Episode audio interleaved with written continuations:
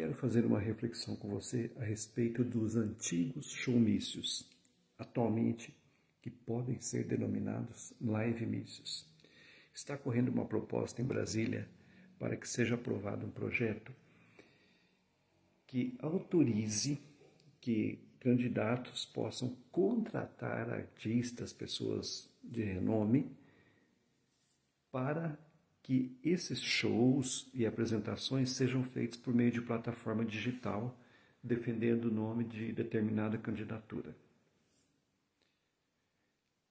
Caro cidadão, esse tipo de prática é jogar dinheiro público fora e se esconder por trás de pessoas de nome e fugir do debate.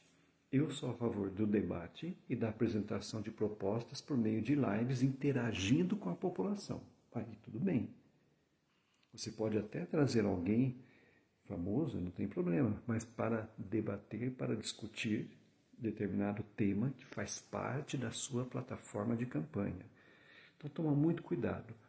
Quando o candidato não apresenta plataforma de trabalho, de campanha, quando ele não tem reúne argumentos, principalmente se for ah, ao legislativo, ou ao próprio executivo também, tem alguma coisa errada.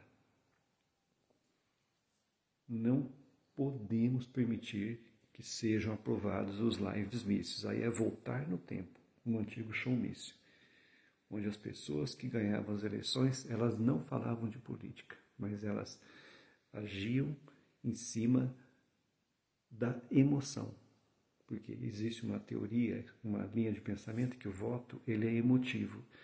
Tudo bem, ele pode ser emotivo porque envolve, envolve a relação de confiança, mas é muito importante que durante o período eleitoral seja priorizado o debate e a apresentação de propostas, e esse ano, em função da pandemia, por meio de plataformas digitais. Fica esperto.